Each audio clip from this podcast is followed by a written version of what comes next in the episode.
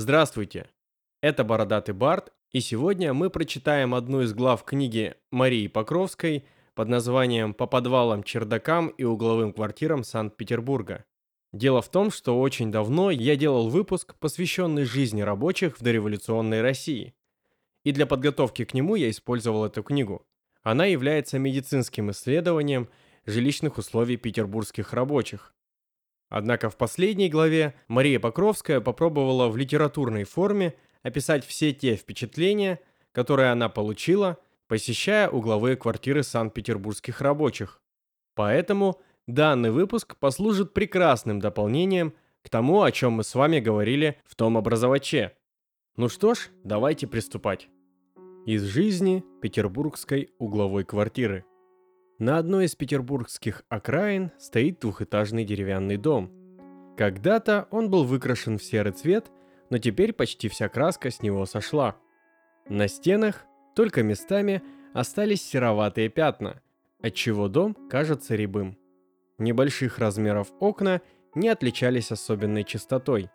В одном месте вместо стекла виднеется грязная красная тряпица – Возле покачнувшейся калитки стоял невысокого роста мужчина.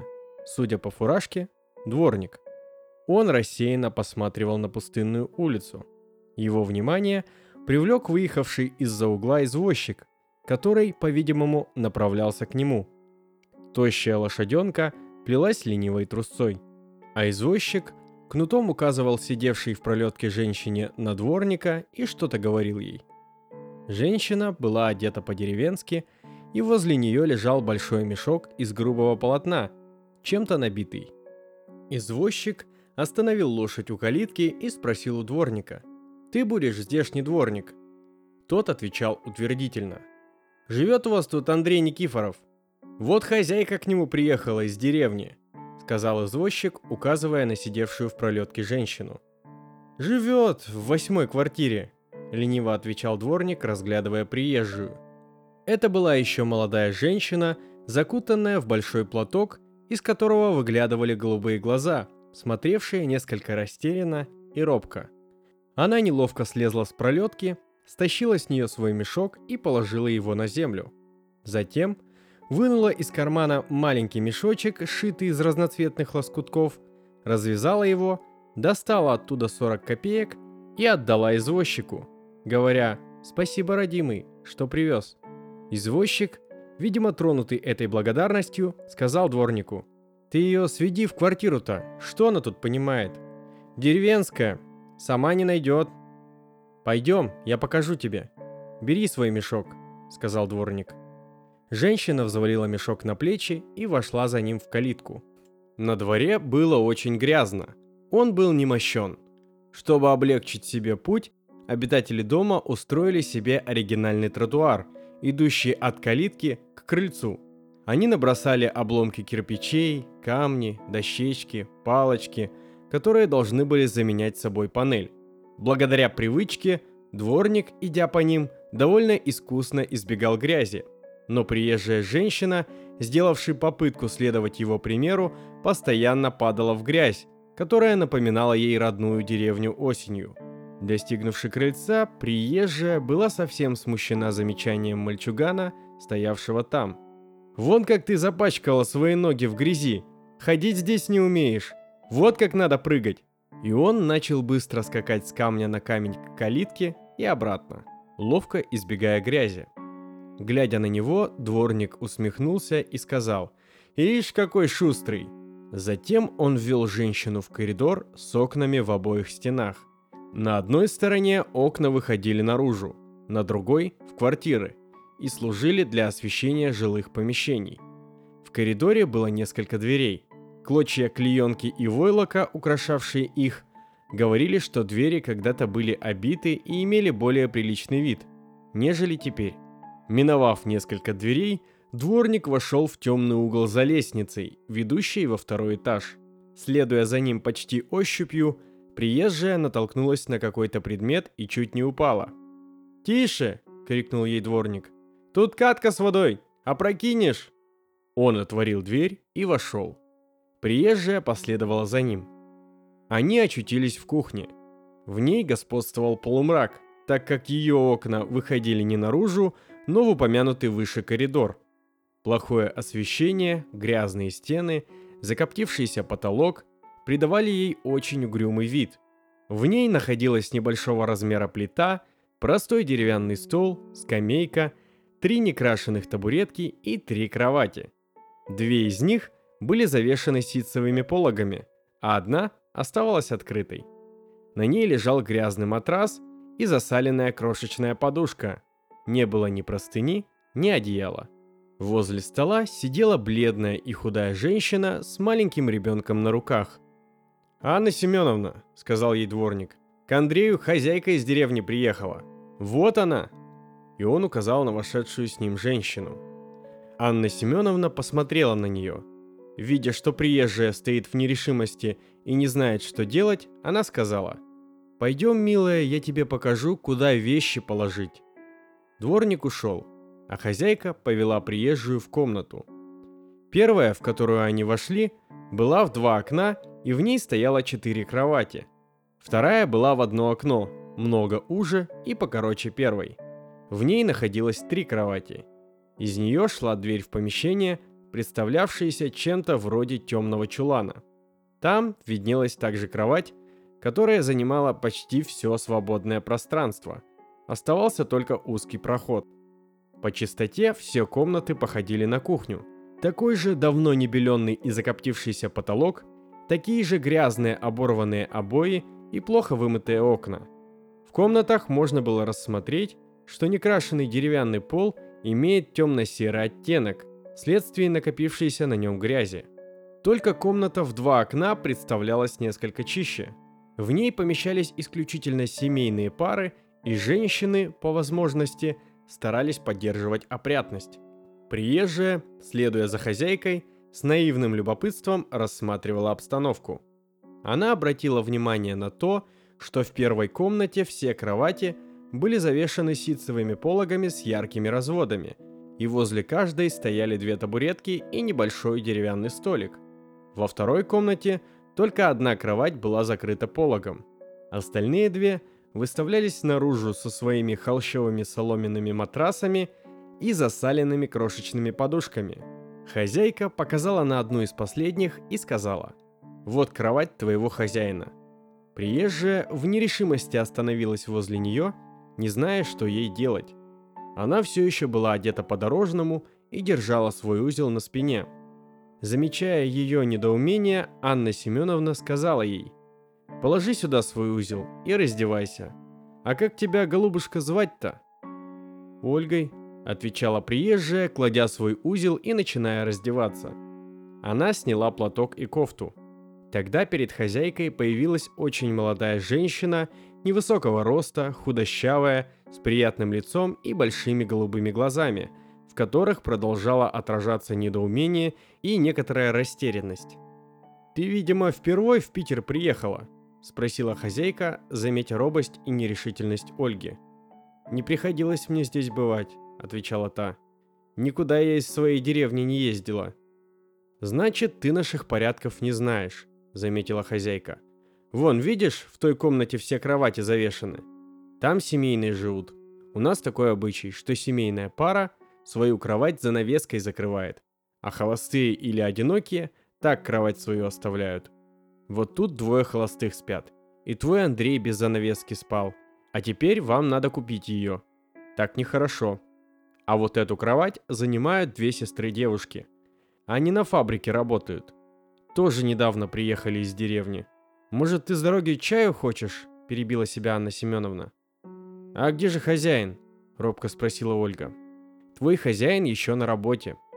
Часа через два вернется», – отвечала Анна Семеновна. «Я подожду его чай пить», – сказала Ольга. Ей очень хотелось выпить чаю, но не зная, где достать самовар, кипяток, она предпочла дождаться мужа. В это время в комнату вбежала девочка лет пяти и с любопытством начала смотреть на Ольгу. «Это моя девчонка», — сказала Анна Семеновна, указывая на нее. «И мальчишка этот мой. Муж умер полгода тому назад. Я с ними осталась. Квартирой живу. От жильцов мне остается даром уголь на кухне и рублей 6-7 в месяц. Так и живу. Надо как-нибудь кормиться с детьми. На фабрику ходить или по стиркам паденно нет охоты. Малы они. На кого оставишь? Подрастет Шурка, тогда она у меня будет оставаться за хозяйку. А я на заработки пойду. Анна Семеновна рассказывала все это, желая занять свою новую жилицу. Между тем, ребенок, сидевший у нее на руках, потянулся к сестренке. Мать спустила его на пол. Это был мальчик лет двух, с кривыми ногами, большим животом и очень бледным лицом. Он был в одной ситцевой, не особенно опрятной рубашке и босой. Шурка побежала в кухню, и он заковылял за ней, с трудом переступая своими кривыми ногами. Скоро оттуда раздался его рев, и Анна Семеновна, прервав свой рассказ, торопливо ушла к детям. Ольга осталась одна. Не развязывая своего узла, она села на кровать и задумалась. Большой город совсем ошеломил деревенскую женщину. На Николаевском вокзале, когда из вагонов потекла целая река народа, Ольга совсем растерялась. Без помощи одной женщины, которую она встретила в своем вагоне и которая приняла в ней участие, ей было довольно трудно разыскать своего мужа. Та бывала уже в Петербурге, поэтому знала все порядки. Она помогла Ольге нанять извозчика, усиленно поторговавшись с ним, усадила ее, уложила узел и отправила. Ольга от души поблагодарила ее и поехала. Широкие улицы, громадные каменные дома, множество извозчиков и пешеходов – все это повергало ее в изумление. Громадный город с толпой движущихся людей внушал ей удивление и вместе с тем страх. Она смутно чувствовала себя такой маленькой и ничтожной в сравнении с окружающим, что невольно начинала всего бояться. Она боялась, что извозчик завезет ее в другое место, а не к мужу – но не смогла сказать ему это. Она боялась рьяных лошадей, которые мчатся во всю прыть и, казалось, вот сейчас раздавят ее вместе с пролеткой. Конка, наполненная людьми, привела ее в глубокое удивление. Внутри и наверху сидело много народу, а везли всего две лошади. Она невольно вспомнила своих деревенских кляч, которым тяжело шагом свести нескольких человек, а эти бегут – когда они выехали на малолюдную улицу, извозчик вступил с ней в разговор. Он спросил ее, откуда она едет и зачем сюда приехала. Узнавши, что она из одной губернии с ним и даже из одного уезда, он начал называть ее землячкой и принял в ней некоторое участие. Привезший ее к дому, где жил ее муж, он, как мы уже видели, сдал ее дворнику, чтобы она понапрасну не блуждала по двору. Квартирная хозяйка понравилась Ольге. Она обошлась с ней ласково, но деревенская женщина все-таки робела и не знала, как себя вести. Тут все по-иному, не так, как в деревне, и люди чужие. И Ольга с нетерпением ждала, когда возвратится муж. А пока смирно сидела на своей кровати. Иногда к ней заглядывала Анна Семеновна и, сказавши несколько слов, уходила по своим делам. В ее комнату входили также женщины из соседнего помещения, узнавшие, что приехала хозяйка Андрея. Они пытались вступить с ней в разговор, но Ольга робела перед ними. Потому последний плохо завязывался. К тому же приближалось время к возврату мужей с работы, и надо было похлопотать об ужине. Ольга слушала возню, ходьбу, разговоры женщин, но все еще продолжала тихо сидеть на своей кровати, не зная, что делать прибежали с работы две сестры, о которых Ольге говорила Анна Семеновна. И проворно, снявши кофточки, отправились просить у хозяйки кипятку. Даша и Лиза были довольно миловидные девушки, еще не потерявшие своей деревенской свежести. Они не совсем втянулись в столичную жизнь, и у них было свежо впечатление собственного приезда. Потому они немедленно приняли в Ольге участие и предложили ей напиться с ними чаю – но она застенчиво отказалась. Пришел с работы один из жильцов Ольгиной комнаты – Василий. Это был молодой красивый парень, щеголевато одетый в красную рубашку. Он с любопытством посмотрел на Ольгу и подсел к девушкам, которые у своего столика пили чай с черным хлебом. Это заменяло им ужин. Они недавно поступили на фабрику и зарабатывали мало – рублей 28. Василий – видимо, ухаживал за младшей сестрой Дашей. Он рассказал им анекдот про одну фабричную работницу, а затем отправился на кухню ужинать. Вернулись с работы двое рабочих, занимавших темную конуру. Петр и Степан.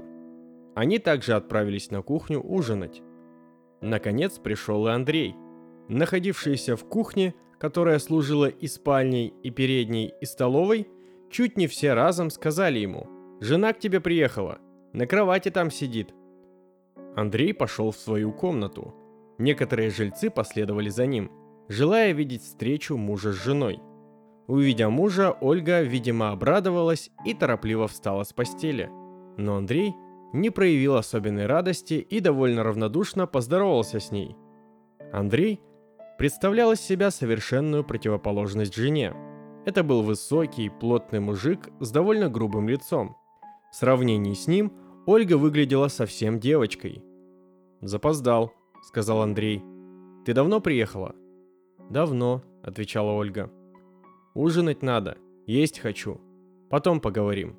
«Ты ужинала?» — спросил Андрей. «Нет», — отвечала Ольга.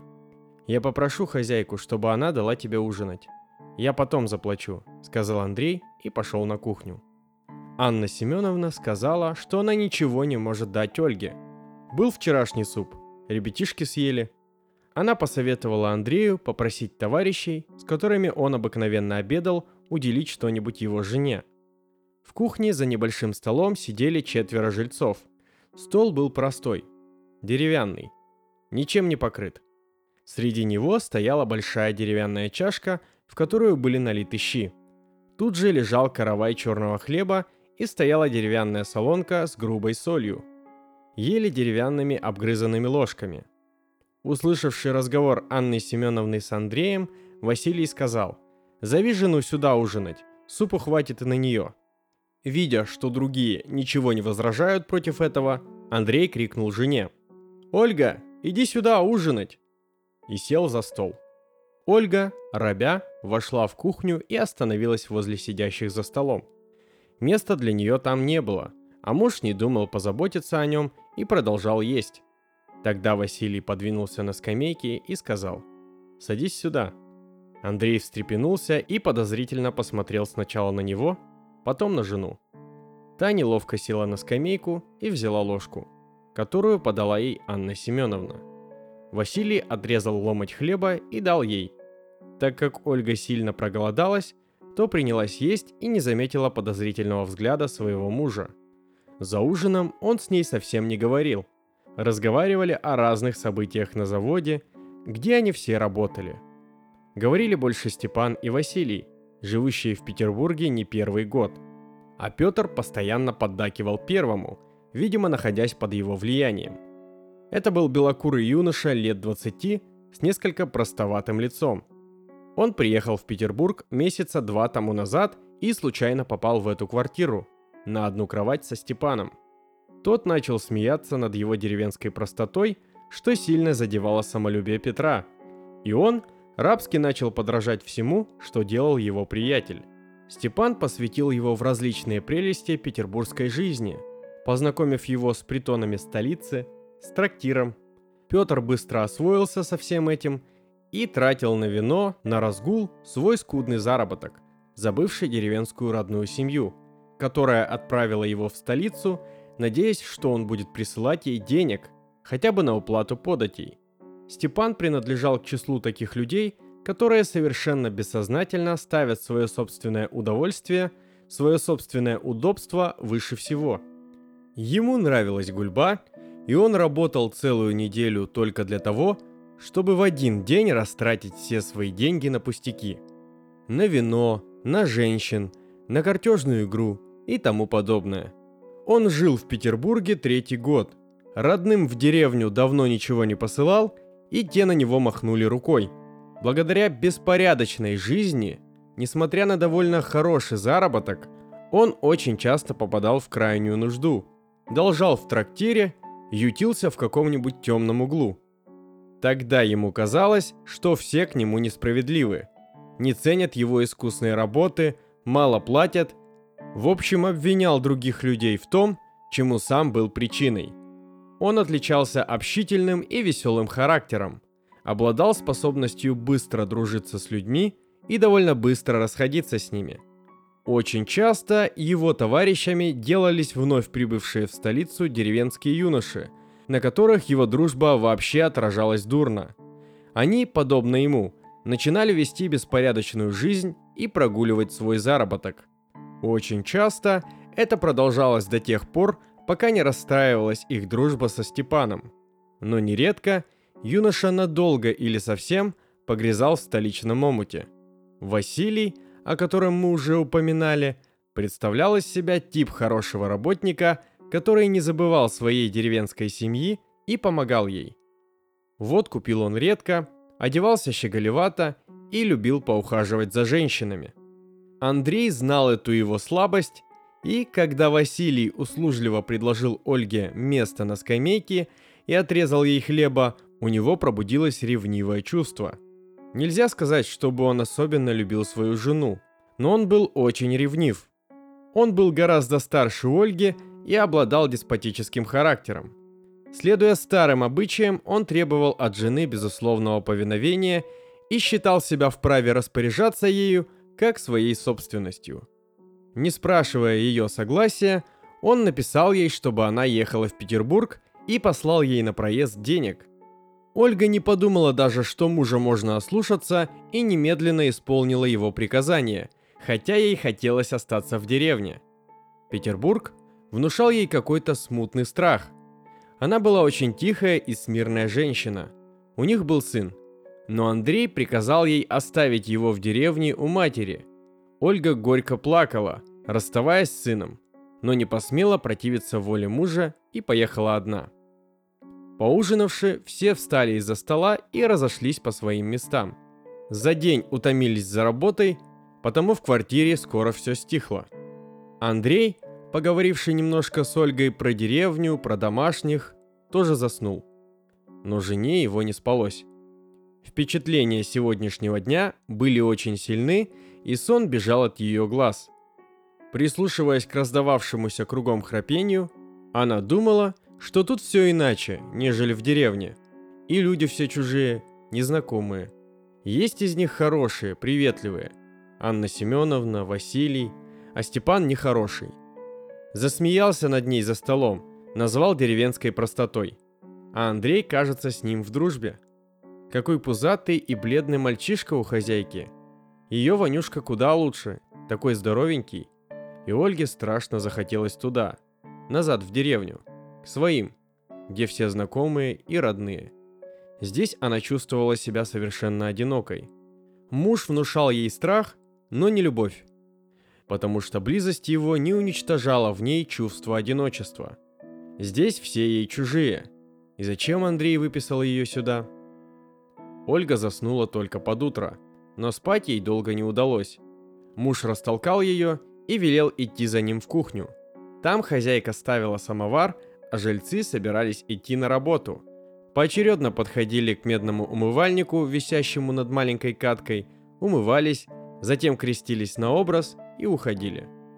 Многие зевали, подтягивались и бронились, что им так рано приходится идти на работу.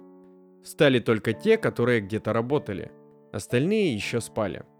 Утром мужчины, идущие на работу, чай дома не пили и брали с собой кто кусок черного хлеба, кто кусок ситного или баранок. Обыкновенно, придя пораньше на завод, рабочие собирались в группы и покупали в трактире большой чайник кипятку. Потом заваривали чай и пили там же, в мастерских. Андрей привел Ольгу в кухню к хозяйке, желая переговорить с последней относительно обеда – до сих пор он жил на правах холостого и обедал вместе с другими товарищами. Им всем готовила хозяйка.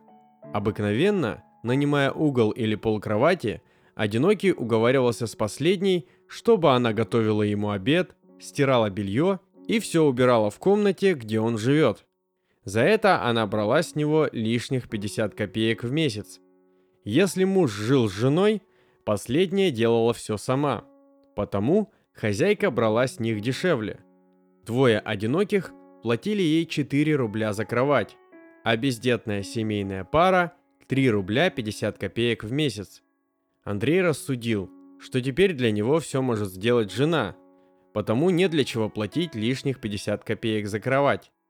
Он нанимал угол с такими условиями, что придет жена, и тогда он будет платить дешевле. Потому Анна Семеновна ничего не возражала, когда Андрей начал просить ее показать Ольге, где купить горшок, чугунок, провизию для обеда и прочее.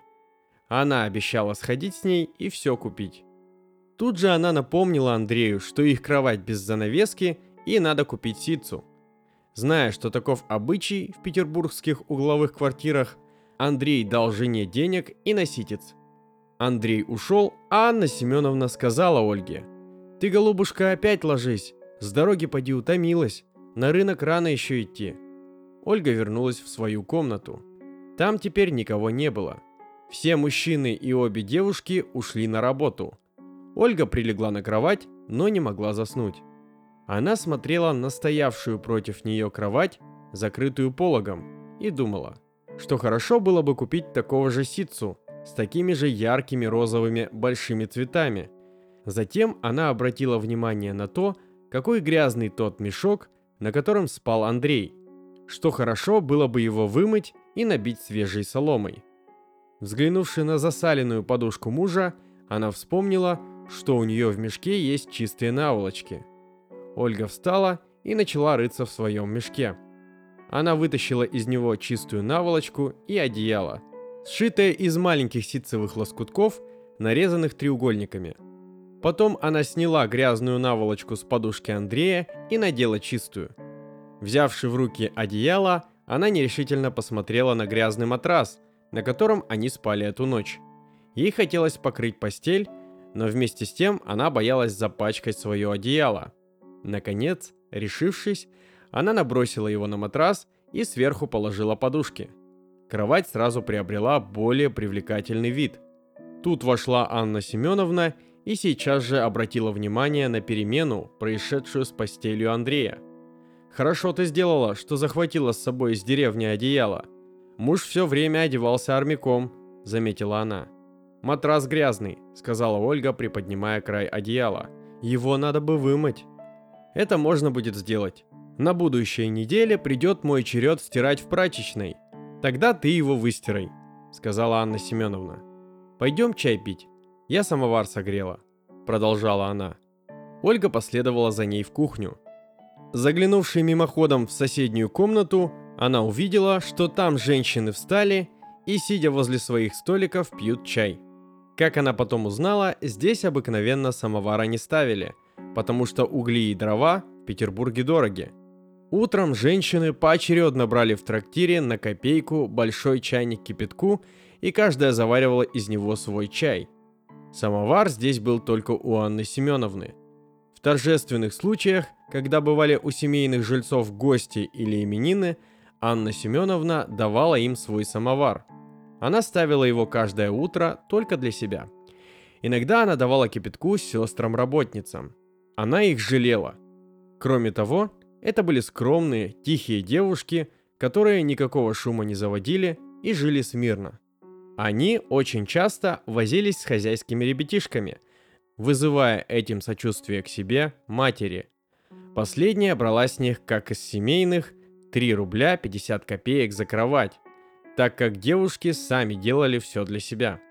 Анна Семеновна согрела самовар для новой жилицы, потому что знала, что та не знакома еще с порядками петербургских угловых квартир.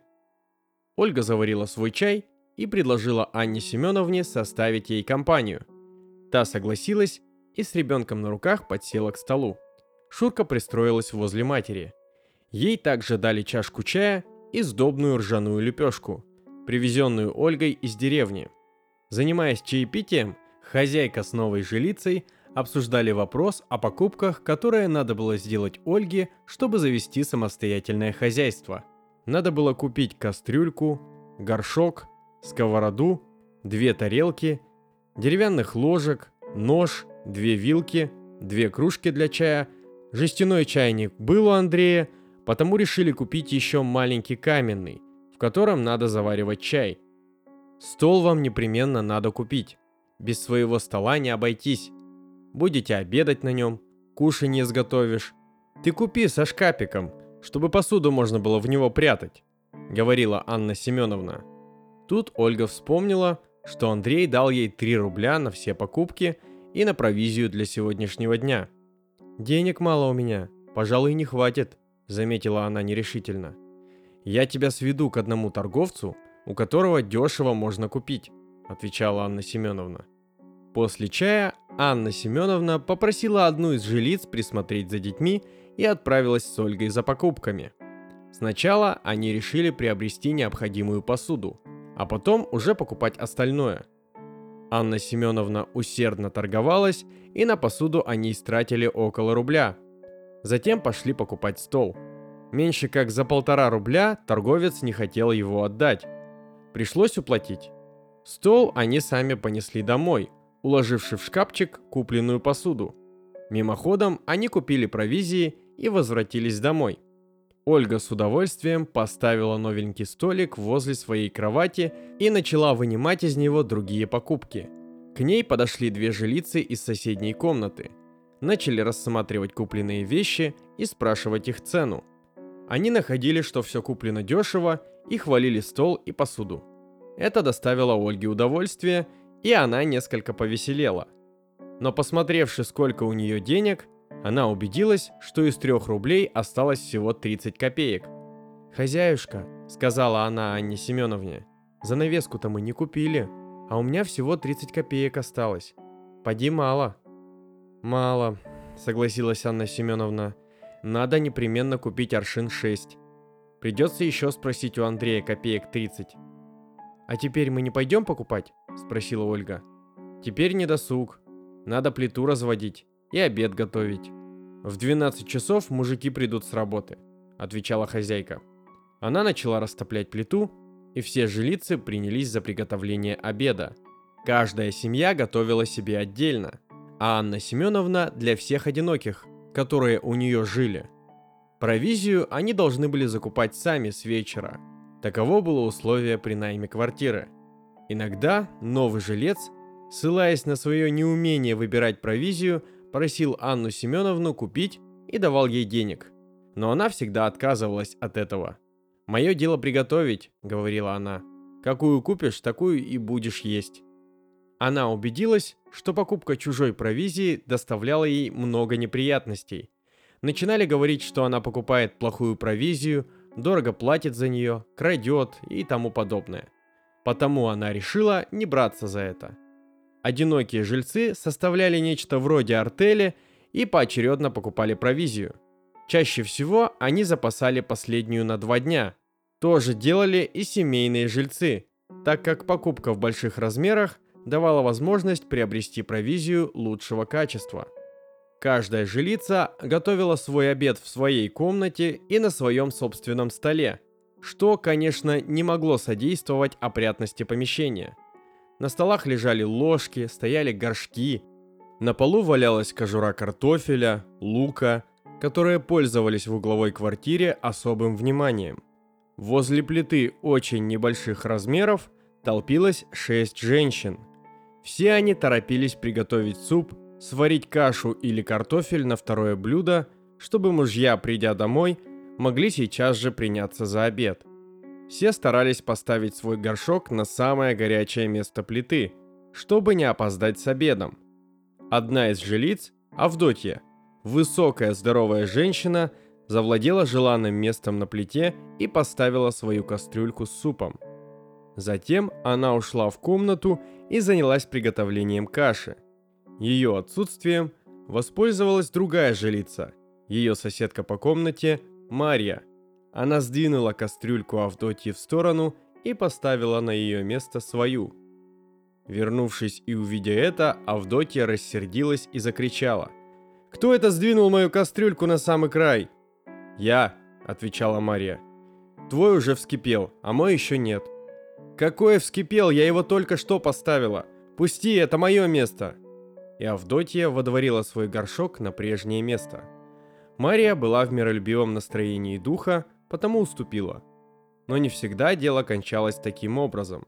Иногда, если подобная история происходила между двумя раздражительными женщинами, начинались препирательства, за которыми нередко следовали ссора и брань. В них иногда вмешивались и другие женщины. Тогда в квартире поднимался дым коромыслом.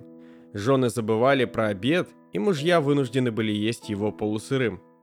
Подобные ссоры особенно тяжело отзывались на Анне Семеновне. Ей приходилось играть трудную роль мирового судьи, так как жилицы обыкновенно начинали жаловаться ей друг на друга и требовать ее посредничества. Умиротворить всех, не навлекая на себя чьего-либо неудовольствия, довольно мудрено. Потому хозяйка обыкновенно говорила «Не мое дело вас разбирать, черед соблюдайте, тогда все успеете. Вон нас тут сколько. Если не будем соблюдать порядка, то все будем есть сырые щи. Мужики за это нас не похвалят». Ольга приготовила суп в своей комнате и принесла его на кухню. Чудно ей казалось, что здесь нет русской печи, к которой она привыкла в деревне, а готовят обед на плите. А последней она не имела никакого понятия и поставила свой суп на самом краю, где он не мог свариться. Анна Семеновна заметила это. «Ты зачем здесь ставишь? Поставь туда, подальше. Тут он не сварится». Ольга нерешительно смотрела на плиту, всю заставленную горшочками и чугуночками, не зная, что делать и куда поставить свой. Тогда Анна Семеновна переставила горшки и поместила Ольгин на горячее место, говоря стоявшей тут же женщине. «Твой вскипел, пусть теперь в стороне попреет». Если бы не Анна Семеновна, у Ольги, наверное, обед не был бы готов к приходу мужа. Она совсем растерялась среди необычных условий, в которых она теперь очутилась. В деревне каждая семья готовит в своей печи, около которой возится одна только хозяйка. А тут возле одной плиты толкутся шесть женщин, и каждая торопится приготовить свой обед. И плита приводила Ольгу в недоумение. Она привыкла к русской печи, где щи, каша варятся несколько часов, а тут сварят на плите и едят сейчас же. И попреть не дадут. Немало удивляла Ольгу и покупка готового хлеба в лавочке – Дома они сами делали тесто и пекли хлеб на несколько дней.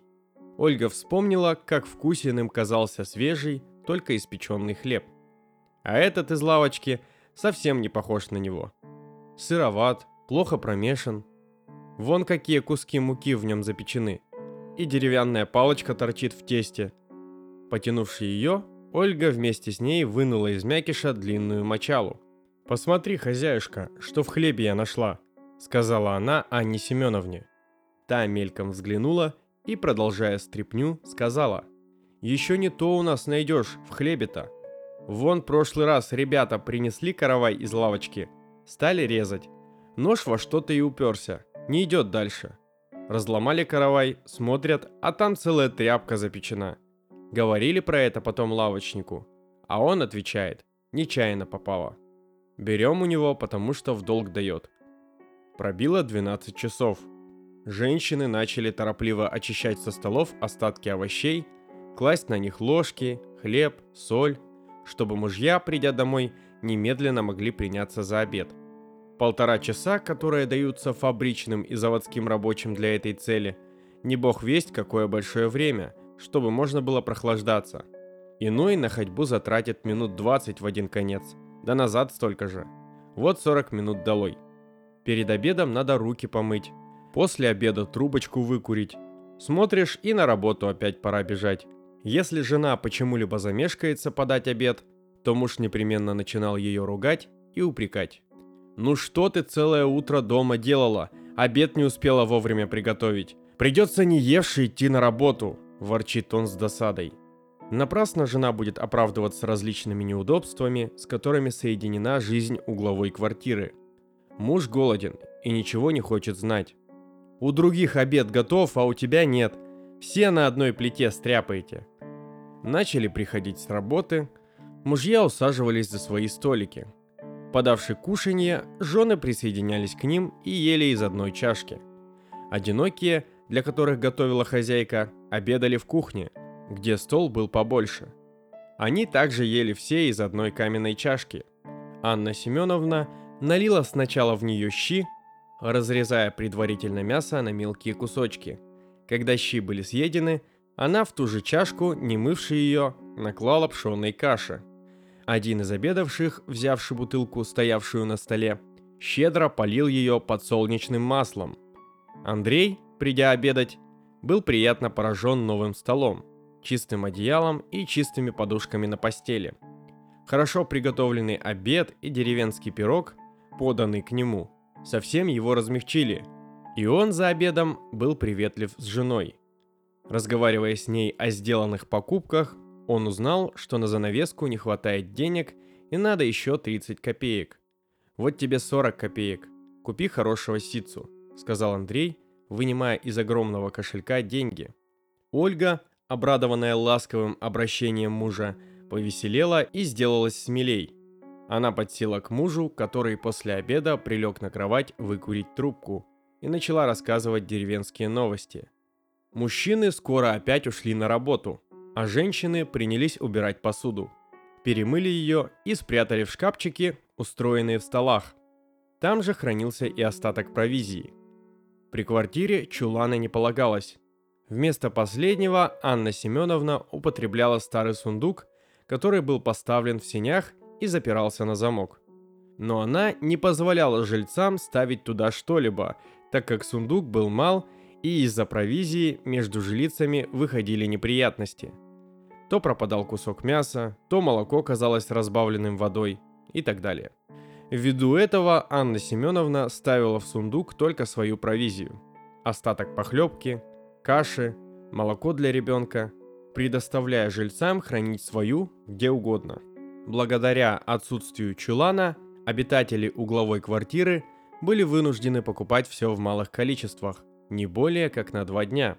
Вследствие этого им приходилось приобретать провизию худшего качества и платить за нее дороже – так как лавочник нередко обвешивал их и обмеривал. Благодаря отсутствию какого-либо приспособления для хранения провизии в теплое время года, обитателям угловой квартиры приходилось особенно тяжело.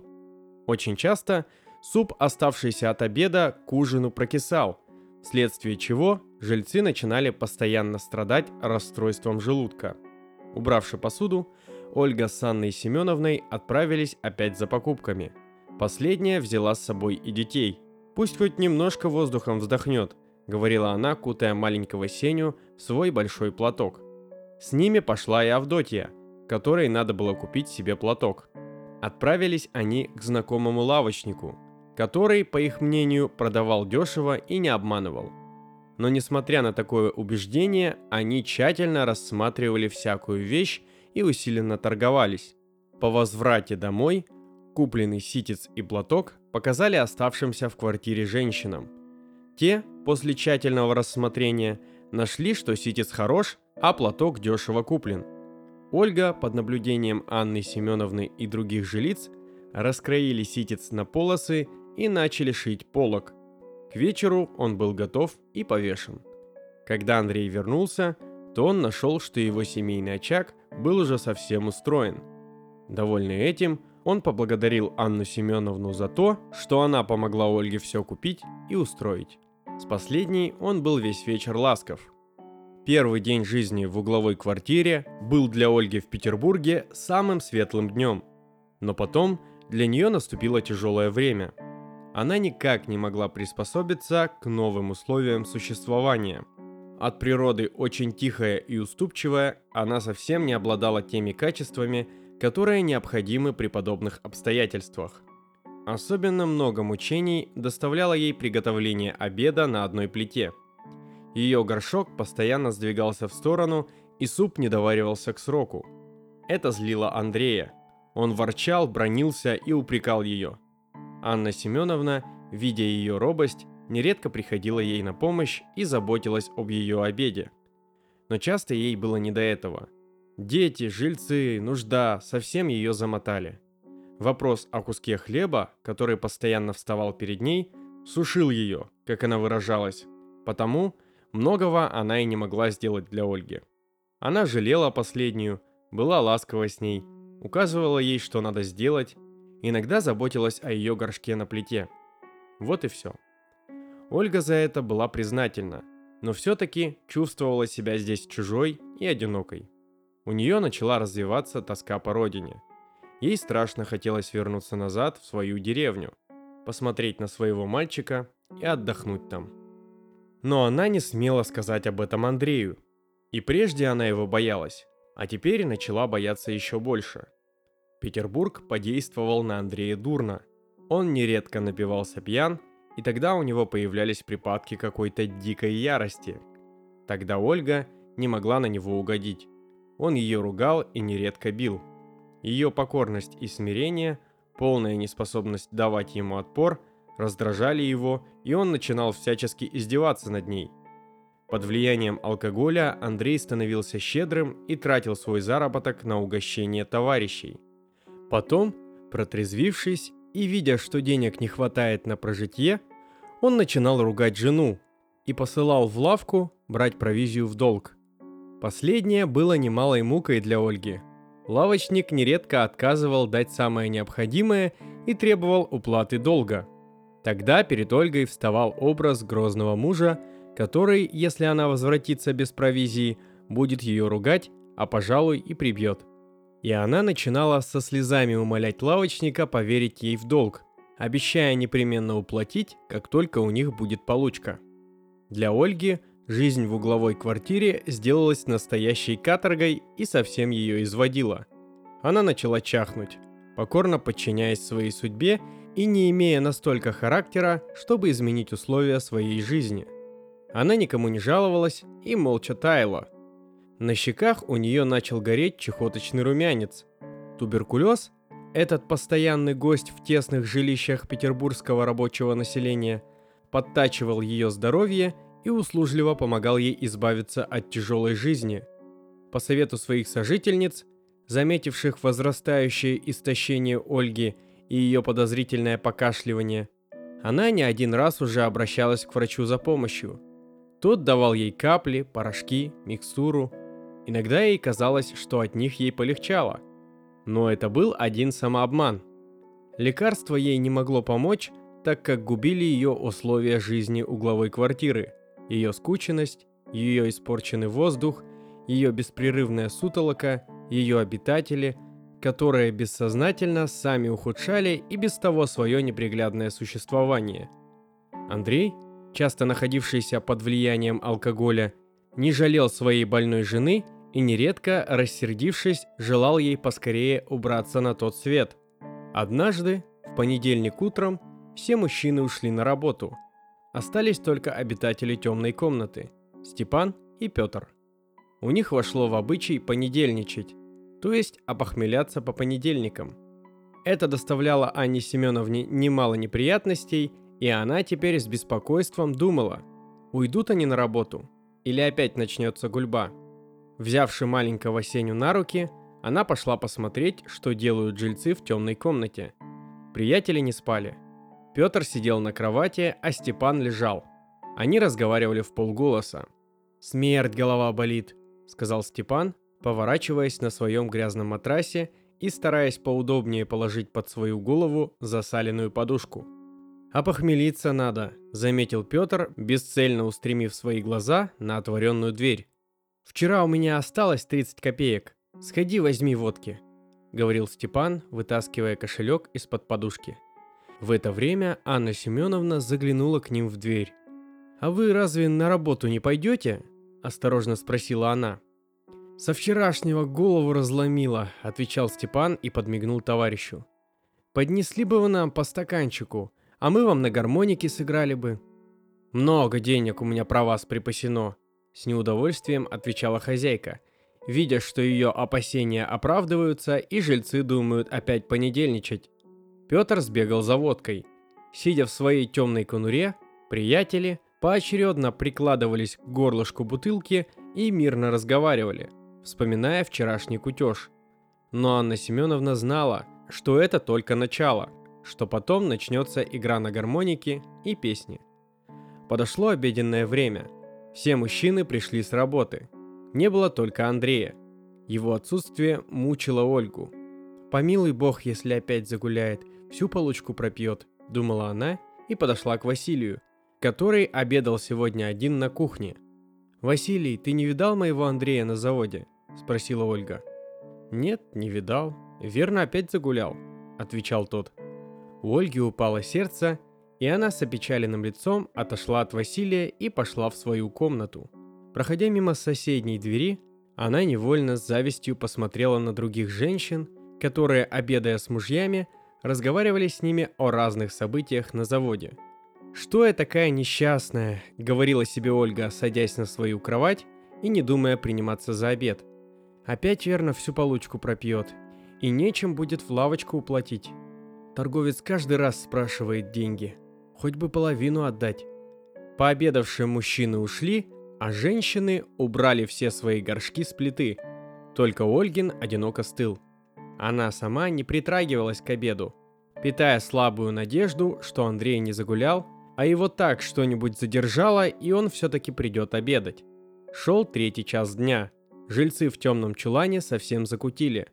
Ольге было тоскливо сидеть одной, и она ушла к хозяйке на кухню. Товарищи воспользовались тем, что в ее комнате никого не было, и перешли туда.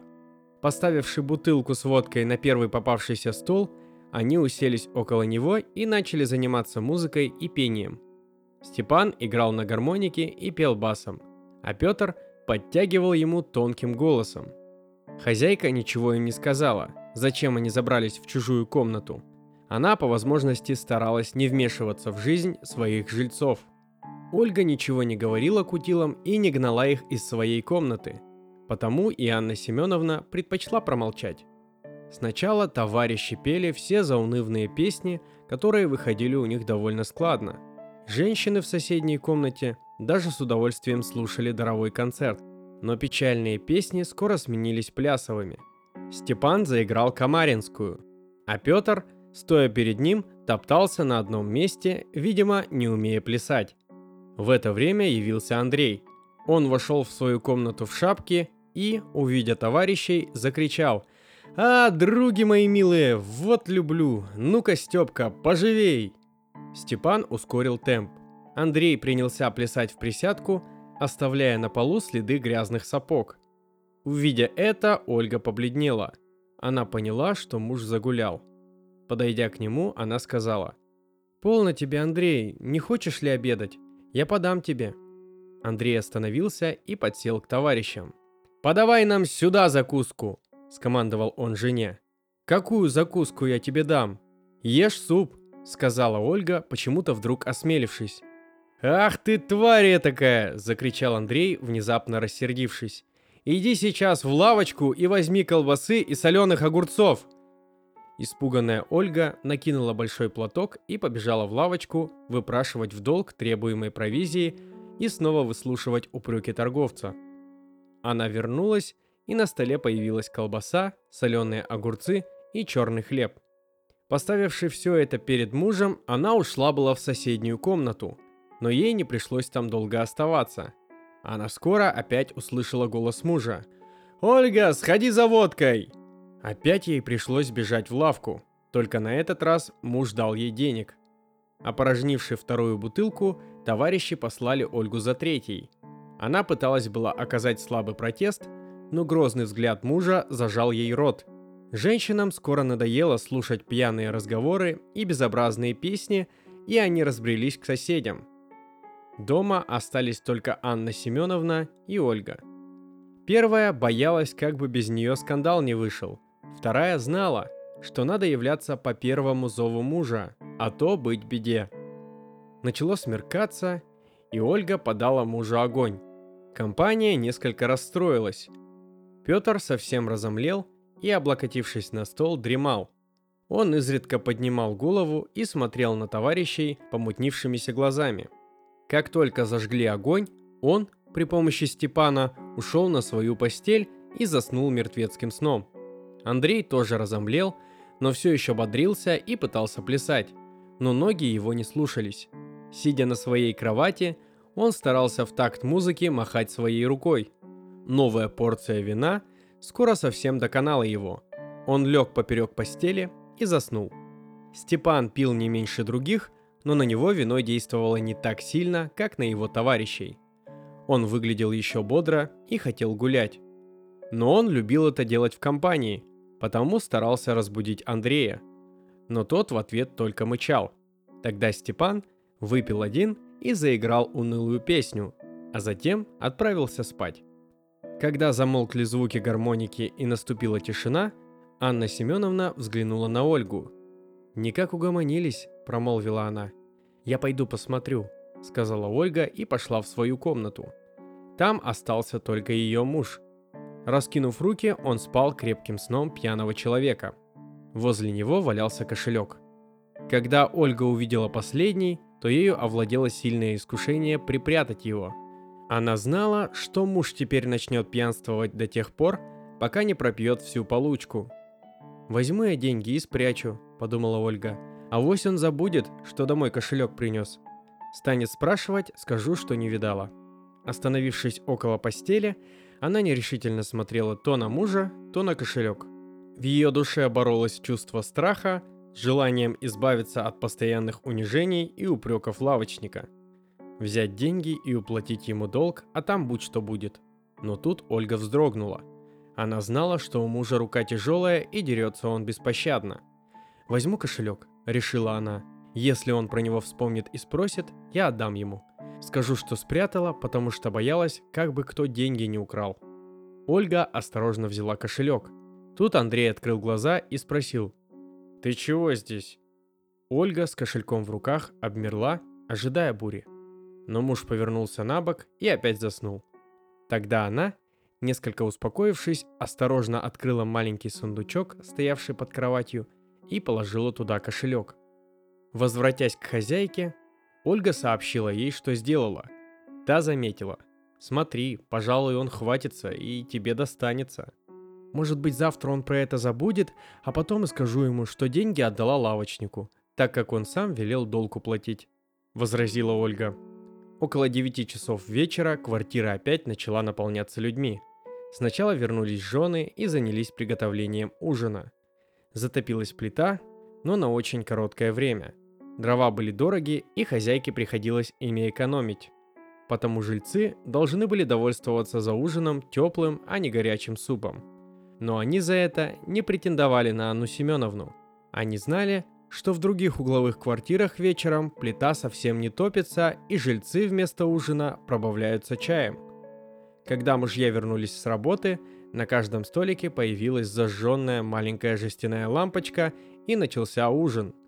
Утомленные мужья молча слушали рассказы жен, как трое жильцов здесь понедельничали – это была слишком обыкновенная и потому малоинтересная для них история. Они проворно съедали свой суп. Потом некоторые из них выкуривали трубочку, а другие прямо заваливались спать. В 9 часов вернулась с фабрики Даша. Снесшая верхнее платье в свою комнату, она, в ожидании сестры, пришла в кухню к хозяйке поболтать и повозиться с детьми. Туда же явился и один из ее сожителей по комнате – молодой парень Франт, о котором мы уже выше упоминали. Василий. «А чего Ивана нет?» – спросила Анна Семеновна про его товарища по кровати. «Он сегодня в ночную пошел», – отвечал Василий. «Я и забыла, что он эту неделю по ночам работает», – сказала хозяйка, идя укладывать маленького на постель, где Шурка уже спала крепким сном. Василий подсел к Даше. «Дарья Петровна», – сказал он, Пойдемте в воскресенье со мной на гуляние в Таврический. Там будет золотая рыбка представляться. Очень интересно. Пойдемте, весело отвечала Даша. И Лизу возьмем с собой. Я хотел бы вместе с вами вдвоем, говорил Василий, умильно заглядываясь на ее разрумянившееся личико. Пожалуй, пойдемте вдвоем, а она с кем-нибудь в другой раз сходит, беспечно сказала молодая девушка, которой очень захотелось посмотреть золотую рыбку – она немало слышала рассказов про нее. В это время пробило 10 часов. Даша поднялась с места. «Лиза, верно, у крестной осталась ночевать», — сказала она. И, пожелав Анне Семеновне покойной ночи, пошла в свою комнату. Василий тоже поднялся и пошел вслед за ней. «Дарья Петровна, покойной ночи и приятного сна», — галантно сказал он. «И вам покойной ночи», отвечала девушка, скрываясь за своей занавеской. Василий остановился и нерешительно посмотрел ей вслед, видимо, о чем-то раздумывая. Потом подошел к своей кровати, снял сапоги и лег. Полночь. В квартире раздается храпение и сопение на все лады. Вдруг кровать Василия осторожно скрипнула, и он встал. Тихо ступая босыми ногами, он начал пробираться к Дашиной постели и скоро исчез за занавеской. Девушка, несмотря на усталость, спала чутко и сразу проснулась, заслышавши шорох около своей постели. «Кто здесь?» – спросила она громко со страхом. «Тише, тише, это я, Василий. Пусти меня к себе», – говорил Василий шепотом, стараясь обнять Дашу. «Пошел прочь от меня!» — говорила она, сопротивляясь. «Я не хочу!» Но Василий не отставал и хотел взять ее силой. Девушка билась у него в руках. Потом, видя, что ей с ним не совладать, закричала на всю квартиру. «Ай, батюшки, что он со мной делает? Помогите!» Ее крик всполошил всех жильцов, особенно женщин. Они повскакали в одних рубахах. Хозяйка наскоро зажгла свечу, и все бросились к постели Даши. Растрепанная, она дрожала всем телом и плакала на взрыд. Возле ее постели стоял Василий. Ее крик так его озадачил, что он не успел убежать на свое место. Видя эту картину, жильцы сразу поняли, в чем дело. Мужчины усмехнулись и отправились опять на боковую. Но женщины дружно напали на Василия. «Ты чего к честной девушке пристаешь? Ах ты озорник!» – кричали они. Василий с переконфуженной улыбкой стоял на прежнем месте. «Я думал, она согласна», – старался он оправдаться. Потом, видя, что Даша продолжает горько рыдать, а бабы ругают его, на чем свет стоит, он подбодрился и презрительно сказал, идя к своей постели. «Ишь, какая недотрога царевна! Почище тебя найдем, не беспокойся!» Одна из жилиц подсела к Даше, стараясь ее успокоить. А Анна Семеновна сказала Василию, в другой раз на скандаль только у меня!» И ушла к кричавшему ребенку. Василий лег на свою постель в самом дурном настроении духа. Теперь его на заводе совсем засмеют. Степка, наверное, всем расскажет. Он стоял у двери и все видел. Проходу теперь ему с Дашей не дадут. Будут просить рассказать, как она его на всю квартиру осрамила.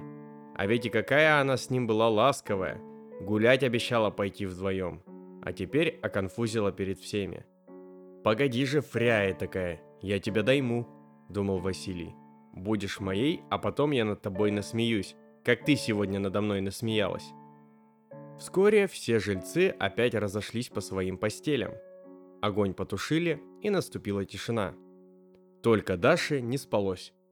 Лежа на своей кровати, она со страхом прислушивалась к малейшему шороху, боясь нового нападения со стороны своих сожителей по комнате. Не один раз она принималась потихоньку плакать, вспоминая недавнюю обиду. «Ни за что теперь одна без Лизы здесь ночевать не останусь», — думала она, прислушиваясь к господствующему вокруг храпенью. Сон бежал от нее. Около трех часов утра она начала немного дремать. Но спать в эту ночь ей не пришлось. В их комнате снова раздался женский крик — Даша с испугом вскочила на постели, думая, что это опять она сама кричит и повторяется прежняя сцена. Но кричала Ольга, которую бил муж, хватившийся под утро своего кошелька.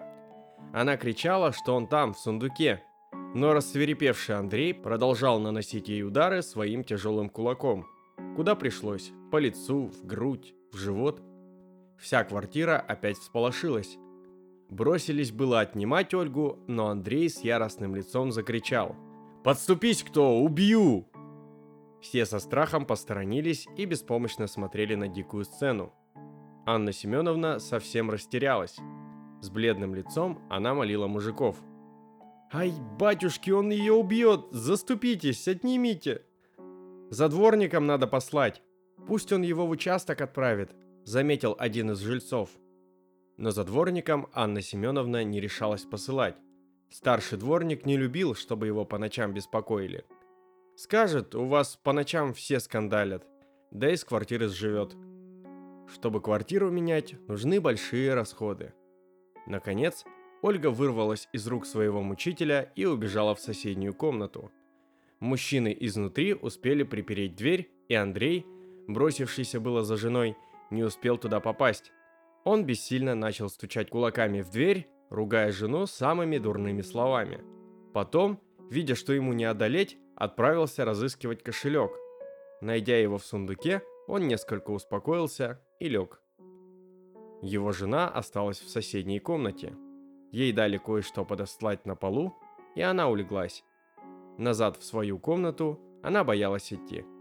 Даша тоже не хотела туда возвращаться. Как только Андрей начал бить жену, она, накинув на плечи большой платок, в одной рубашке бросилась в кухню. Там ревели дети, разбуженные и напуганные суматохой и криками. Шурка цеплялась за мать и кричала «Боюсь, боюсь!» Маленький братишка ей вторил.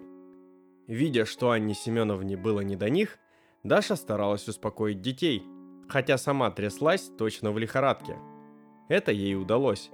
Когда шум прекратился, то мальчик скоро уснул, а Шурка перестала плакать. «Ложись спать, да шутка», — сказала Анна Семеновна, убедившись, что Андрей заснул. «Уже пятый час, хоть немножко соснешь до утра». «Анна Семеновна, голубушка», — говорила Даша, вздрагивая, — не пойду я в ту комнату спать. Там мужики одни остались. Боюсь я туда идти. Я лучше здесь, на полу лягу. И глупая, ласково сказала Анна Семеновна. Чего бояться? Андрей до утра будет спать, а Васька не посмеет тебя тронуть. Боюсь я их, боюсь, повторяла Даша. Ну, ложись на мою кровать, сказала хозяйка. Шурки я постелю на сундуке.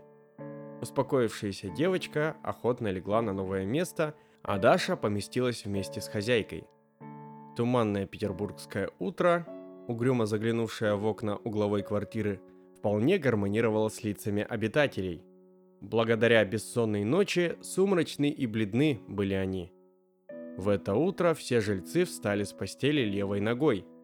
Невыспавшиеся мужья поднимались неохотно на работу и ни за что ни про что ругали своих жен – Последние, желая сколько-нибудь наверстать бессонную ночь, огрызались на них с просонья. Бледная Даша с покрасневшими и распухшими от слез глазами пила чай с хозяйкой. Но разговор у них не клеился. У обоих невесело было на душе.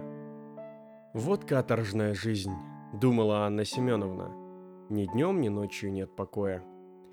Василий, пришедший в кухню умываться, видимо, был переконфужен — он не заговаривал ни с Дашей, ни с хозяйкой. Поспешно вымывшись, он ушел и в этот день дома не обедал. Андрей также пропал на целый день. Утром он не упомянул про жену, не спросил, где она. И Ольга к нему не вышла. Ночью ее била сильная лихорадка, и к утру она совсем разнемоглась.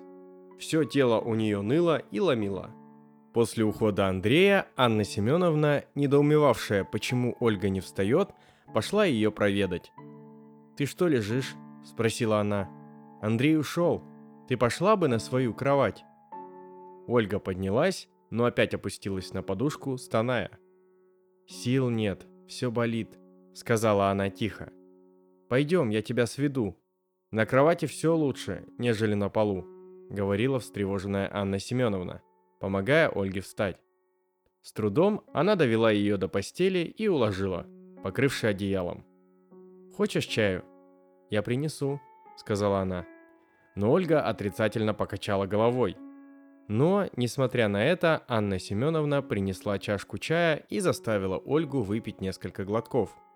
Та попробовала пить, но тут у нее сделался сильный припадок кашля. Приподнявшись и опираясь руками на постель, Ольга старалась откашляться. Сухой кашель точно раздирал ей грудь и резко раздавался по комнате. Выплюнувши мокроту, Ольга заметила в ней кровь. «Посмотри, хозяюшка», — сказала она, — «не как кровь у меня показалась». «И то, кажись», — заметила смущенная Анна Семеновна. «Этакий разбойник, как он тебя избил? В грудь верно ударил». «Он в грудь меня все бил», — отвечала Ольга, совершенно равнодушно отнесшаяся к появлению крови в своей мокроте. Она несколько успокоилась. Анна Семеновна ушла к себе на кухню, где кричал маленький Сеня. Шурка усердно качала люльку, но он не унимался. Мать взяла его на руки и начала утешать. Но он продолжал плакать и капризничать. Между тем подошло время идти за провизией на рынок. Анна Семеновна ушла, наказавший Шурке утешать и забавлять брата. Вернувшись, она увидела, что Шурка крепко спит на постели, удерживая в руке веревку от люльки, а Сеня в последней кричит благим матом. Анна Семеновна взяла его из люльки и разбудила девочку. «Ты что это его не качаешь? Утешь его, дай ему вот эту игрушку». И Анна Семеновна сунула детям обломок какой-то куклы. Сонная Шурка начала забавлять брата, а Анна Семеновна, видя, что уже одиннадцатый час, поторопилась затопить плиту. Все жилицы, за исключением Ольги, принялись за стряпню. Разговор вертелся около ночных происшествий и болезни Ольги. Женщины жалели ее и бронили Андрея. «Забил совсем бабу», — говорили они, кровью начала харкать. Не жилится она на этом свете. То одна, то другая из жилиц заходили к Ольге проведать. Высказывая ей свое сочувствие, подавали советы, чем лечиться, какому доктору идти. Ольга относилась к этому безучастно. У ней в голове точно мутилось, и она по временам совершенно бессмысленно смотрела на говоривших с нею. На это обратила внимание Авдотья. А Ольга как будто не в себе, смотрит так нехорошо, сказала она, возвратясь в кухню. Анна Семеновна пошла к Ольге. Та взглянула на нее и как будто не узнала. Хозяйка постояла возле нее, подумала, потом взяла полотенце и вернулась на кухню. «Ольга без памяти», — сказала она. «Надо положить ей мокрое полотенце на голову».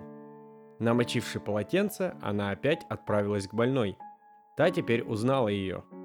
«Или голова болит?» — спросила ее хозяйка. «Я положу тебе мокрое полотенце». «Мутится в голове», — отвечала Ольга. Положивши полотенце, Анна Семеновна опять ушла на кухню. Ей буквально приходилось разрываться между детьми, Стрепней и Ольгой. Обед жильцам необходимо было приготовить, а Сеня продолжал реветь, и Шурка никак не могла его утешить. Он беспрестанно кричал «мама» и тянулся к ней на руки. Анна Семеновна брала его и пыталась утешить. Иногда ей это удавалось, иногда нет и она отдавала плачущего ребенка на попечение Шурки, а сама спешила к плите, меняла Ольге компрессор на голове. В последнем ей помогали и жилицы. Мужья, вернувшиеся к обеду в этот день, услышали от своих жен много неприятного. Те рассказывали им, что Ольга лежит без памяти, кровью харкает, и укоряли мужчин за тиранство над женщинами. «Ваш брат нашу сестру часто в гроб вколачивает», — говорили жены. Так как факт был налицо, то некоторые мужья молчали, но другие пытались возражать. Ольга смирная, слова напротив мужу не скажет, и бить-то не за что было. А ты ведь вон какая змея, все поперек мне говоришь. Как тебя не бить? Говорил муж Авдотье. Но в квартире чувствовалось нечто неуловимое, побуждающее жен вспоминать все пережитые обиды и упрекать своих мужей с уверенностью в безнаказанности. А те сегодня не решались прибегнуть к кулаку, которым они очень часто поддерживали свой авторитет по отношению к женам и зажимали последним рот. Мария так разгорячилась теми обидами, которые причинял ей муж, что бросила ложку на стол и сказала заплакавшей «Не хочу с тобой, изверг, и обедать!» В другое время муж за такие капризы надавал бы ей тумаков. Но этот раз его что-то удерживало. Он с досадой встал из-за стола, взял шапку и ушел, сказавший «Вот змея, в этот день в угловой квартире ясно обозначились две партии – мужская и женская. Последняя явно бунтовала против первой и выходила у нее из повиновения. А Таня решалась восстановить свой авторитет обыкновенными способами, так как у мужей появилось смутное сознание, что они часто злоупотребляют своей властью над женами. Пообедавши, мужчины поторопились уйти на работу, чтобы избавиться от женских упреков. А женщины занялись уборкой посуды. Мария, ушедшая от мужа в соседнюю комнату, вышла оттуда, говоря, а Ольга без памяти, бредит. Анна Семеновна пошла туда. За ней последовали и другие женщины. Ольга лежала с закрытыми глазами и говорила. Она вспоминала деревню, мать, сына. Обещала к ним скоро приехать. Потом начала плакать и просить Андрея, чтобы он отпустил ее в деревню. Женщины постояли возле нее, послушали, Потом Мария сказала, «В больницу надо ее отправить. Плоха очень. Надо подождать Андрея, Как он с женой распорядится? Возразила Анна Семеновна, клавшая на голову Ольги вновь смоченный компресс. На это никто ничего не сказал. Всем было понятно, что они не имеют права распоряжаться женой Андрея. Хотя бы того требовали интересы последней. Кроме Ольги, немалую заботу доставлял Анне Семеновне маленький Сеня. Он весь день плакал, капризничал, ничего не ел и плохо спал. Заснувши, он начинал вздрагивать всем телом и просыпался. Испугался он ночью, говорили женщины. Подошел вечер. Ольге становилось хуже, а у маленького Сени был припадок родимца. Мать испугалась и упросила Марию сходить и позвать докторшу. «Умрет, пожалуй, хлопот много будет. Без свидетельства хоронить не будут», — говорила она. Пришла докторша, посмотрела Сеню. С перепугу у него родимец сделался. Ночью у нас тут скандал вышел. Муж жену бил. Посмотрите ее, она что-то захворала», — говорила Анна Семеновна. Докторша убедилась, что у Ольги в последнем градусе чехотка, и велела вести ее в больницу. А дала порошки. Андрей вернулся домой пьяный. Когда ему сказали, что докторша велела свести Ольгу в больницу, он отвечал «Свезите, если хотите, она мне не нужна». Он лег спать возле больной жены, а женщины начали рассуждать, что делать с Ольгой. Ухаживать за ней некому – надо в больницу везти. Я повезу ее, сказала Авдотья. И ее муж, вернувшись с работы, ничего не сказал ей и сам начал собирать себе ужин. Жилицы подняли Ольгу, которая пришла на некоторое время в сознание, одели ее и посадили вместе с Авдотьей на извозчика. Та свезла ее в больницу. Андрей, прогулявший всю свою получку, протрезвился и тогда вспомнил про жену – Нельзя сказать, чтобы он чувствовал большие угрызения совести, но все-таки в трезвом виде мысль о ней возбуждала в нем неприятное чувство. «Сходил бы, навестил жену», — сказала ему Анна Семеновна. «Помирает она». «Схожу завтра», — отвечал Андрей. На другой день был праздник, и он начал собираться к жене. Занял у Василия 20 копеек, купил баранок, яблоков ей в гостиниц. В больницу совестно было идти с пустыми руками — Ольга встретила его довольно безучастно. Она не обрадовалась ему, но и упрекать не стала. Андрей поздоровался с ней и сел возле кровати, не зная, о чем с женой разговаривать. Желая сказать ей что-либо приятное, он заметил. «Поправляйся, Ольга, в деревню отпущу с сыном повидаться». Ольга заплакала. «Где мне поправиться?» – сказала она. «Помру и Ванюшку не увижу. Принеси мне образок, я материнское благословение ему пошлю». У Андрея шевельнулось чувство сожаления к своей безответной жене.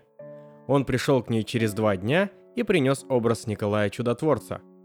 Ольга взяла его, перекрестилась, поцеловала и сказала мужу, «Когда я умру, ты пошли его Ванюшке. Вели сказать, что умирая, я им его благословила». Ольга пролежала две недели в больнице и умерла. Перед смертью она сказала Андрею, «Прости мне, если я тебе чем досаждала а я на тебя зла не имею.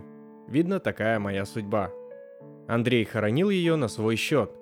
Купил хороший гроб и устроил поминки. После смерти Ольги он недолго оставался у Анны Семеновны. Там нередко его начали упрекать смертью жены, говорить, что он вколотил ее в гроб. Это было неприятно Андрею, и он переселился на другую квартиру. Квартира Анны Семеновны вообще начала расстраиваться. Василий, которому Даша очень нравилась, решил вести дело по-хорошему. Подкоруливший ее на улице, когда она возвращалась домой с работы, он сказал ей, «Ты все на меня сердишься. Не хочешь так жить со мной? Давай повенчаемся». Даша была к нему неравнодушна, потому забыла обиду и согласилась выйти за него замуж. После свадьбы молодые наняли комнату в другой квартире и переехали туда. Лиза переселилась с ними – Петр, совсем заболтавшийся в Петербурге, был вытребован отцом в деревню. Степану надоело жить в темной комнате. Кроме того, здесь у него не осталось подходящих товарищей, которые с ним понедельничали бы. И он переселился на другую квартиру. Жилец на кухне, которому было отсюда далеко ходить на работу, переехал к месту своих занятий. Маленький Сеня умер вскоре после достопамятной ночи – у него продолжались припадки родимца, от которого он и скончался. После его смерти Анна Семеновна начала подумывать о том, что лучше отказаться от квартиры и пойти работать на фабрику. Теперь маленький ребенок ее не связывал, а Шурка могла оставаться одна дома. Квартира с жильцами и все неприятности, связанные со сдачей углов, тяготили Анну Семеновну. У нее не было настолько эгоизма, чтобы равнодушно относиться к горю и радости своих жильцов. Она принимала деятельное участие в них и тем себя изводила. Тут подоспело повышение платы за квартиру. Домовладелец заявил, что он добавляет на нее 5 рублей в месяц. Тогда Анна Семеновна решила, что держать квартиру ей не по силам, и заявила об этом домовладельцу и жильцам. Авдотья, которая обыкновенно ходила подденно стирать и тем увеличивала скудный заработок мужа, поговоривши с последним, решила взять за себя эту квартиру и пускать одиноких. Таким образом, она надеялась получить жильцов столько денег, сколько необходимо было для уплаты за квартиру и на дрова. В таком случае им будет оставаться уголь даром и, может быть, рубля 3-4 лишних за ее труд. Скоро квартира Анны Семеновны перешла к другим хозяевам и наполнилась другими обитателями. Но жизнь в ней была также неприглядна. Пожалуй, даже сделалась хуже. В ней стало теснее, грязнее, чаще начали совершаться попойки и ссоры. Ну а на этом все. С вами был Бородатый Барт. Подписывайтесь на наши соцсети, поддерживайте нас рублем, читайте интересные книжки и всем пока!